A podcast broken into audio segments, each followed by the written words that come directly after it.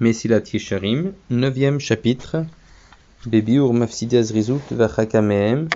On explique ici tout ce qui peut s'opposer à la zirizut aux ailes et comment s'en éloigner.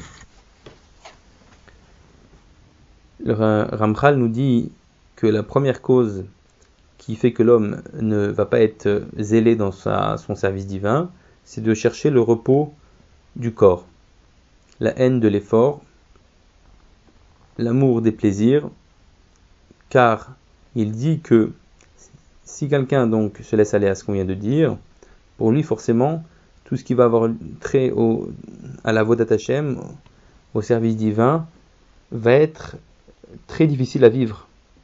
Parce que celui qui veut manger euh, tranquille, euh, dans toutes les conditions euh, positives, ou dormir sans être dérangé, et ne marcher qu'à son rythme, alors pour lui, ça va être difficile de se lever tôt à la synagogue, ou s'il fait froid, de sortir dehors, ou bien de, raccourcir donc euh, son repas à cause de mincha, de la tfila de mincha, ou de sortir pour faire une mitzvah, si ce n'est que le temps sera vraiment euh, idéal, et à plus forte raison de se précipiter à faire une mitzvah ou étudier la Torah.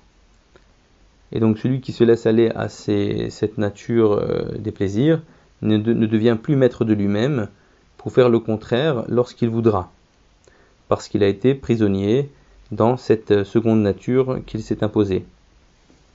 Et l'homme doit savoir, nous dit le Ramchal, que l'homme n'a pas été créé pour le repos dans ce monde-ci. Le repos, c'est après 120 ans. L'homme a été créé pour le travail, pour faire un maximum de mitzvot.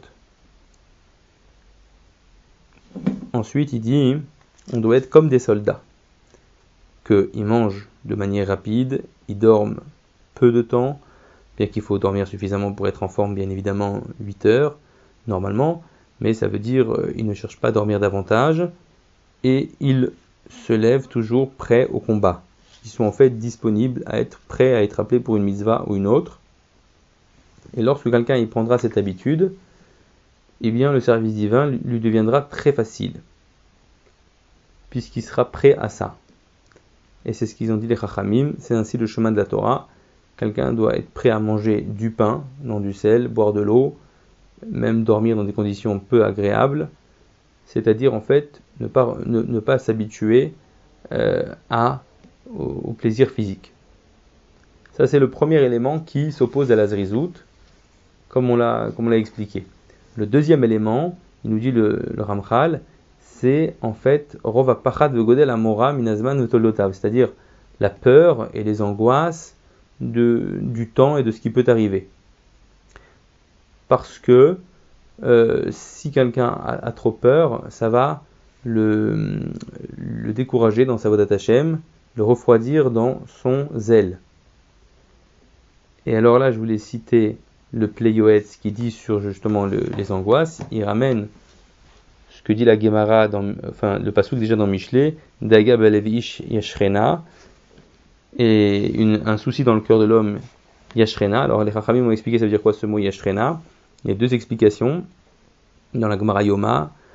Euh, Midaato. Première explication, il doit donc la retirer de son esprit, se défaire de cette angoisse ou bien Yesichena Lacherim, qu'il en parle à d'autres personnes pour se soulager. Et les deux sont vrais, nous dit le Pleyoetz. Au début, un homme doit essayer de retirer cette angoisse de son esprit avec des arguments suffisants. Et s'il ne peut pas, alors qu'il en parle à des chachamim, à des gens de, intelligents qui sauront lui dire les mots qu'il faut pour lui enlever cette angoisse. Car comme a dit le chacham, le passé n'est plus, le futur n'est pas encore, pourquoi s'inquiéter? Si c'est une chose du passé, de toute façon, ça pourra plus, l'inquiétude ne pourra pas la faire revenir. Si euh, c'est quelque chose du futur, euh, donc s'il y a quelque chose à faire pour l'empêcher, il n'y a qu'à le faire, plutôt que de s'inquiéter. Mais pourquoi s'imposer donc de vivre dans l'angoisse? Ce n'est pas la Torah ne, demande pas ça. Et après, il ramène, je ne vais pas m'étendre là-dessus parce que c'est pas le but. Donc tout le le que le sujet de dire que tout ce que Hachem fait c'est pour le bien, et il faut rajouter ici que il est bien évident que plutôt que de s'angoisser euh, de ce qui peut arriver, il vaut mieux s'angoisser de nos avérotes, de nos fautes. C'est ça qui est la cause des problèmes. Par exemple, je prends l'exemple de Purim, je rajoute personnellement, plutôt que de s'angoisser du décret d'Aman, il aurait mieux valu s'inquiéter de ne pas écouter Mordechai qui disait de ne pas aller au festin de, de Assuérus, de Rajverosh, puisque c'est ça qui a été une des causes euh, du décret de Haman. C'est-à-dire qu'en fait, euh, la punition divine n'est qu'une conséquence des fautes de l'homme. Donc s'il faut s'angoisser de quelque chose, c'est de ses propres fautes de ne pas fauter soi-même. Et si quelqu'un veut se libérer de ses angoisses, il profitera des, trois midotes par jour pour, parler avec Hachem et pour, euh, pour faire des filotes pour que tout se passe bien. En tout cas, en dehors de ces moments-là, euh, il ne faut pas s'angoisser. Avoir bitachon la confiance en Hachem, et ne pas avoir peur.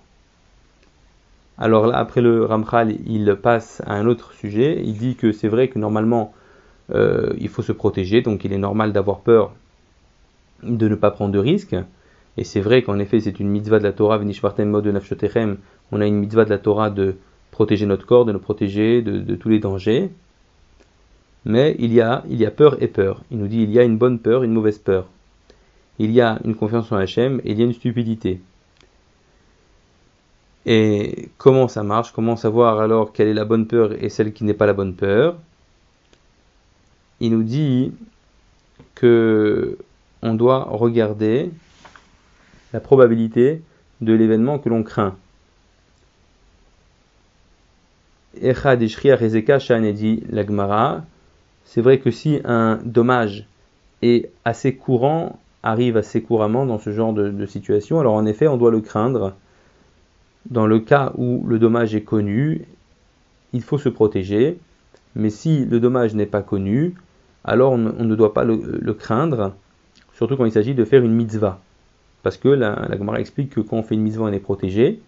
Mais cependant, il y a des cas où on n'est pas protégé même en faisant une mitzvah. C'est si le dommage est, réel, est connu et, courant.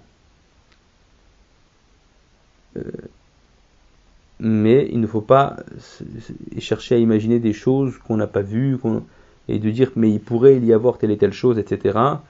Ça c'est de la mauvaise peur, ça vient du Yetzerara pour nous empêcher de faire des mitzvot et de s'empresser et faire la zrizout dans l'accomplissement des mitzvot.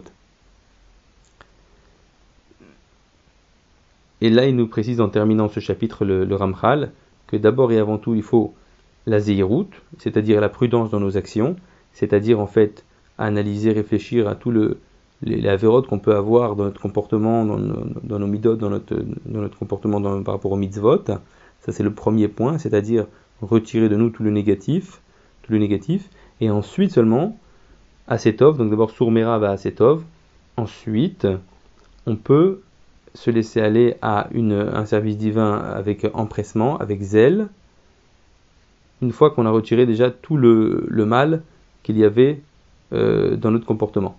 On a terminé le neuvième chapitre.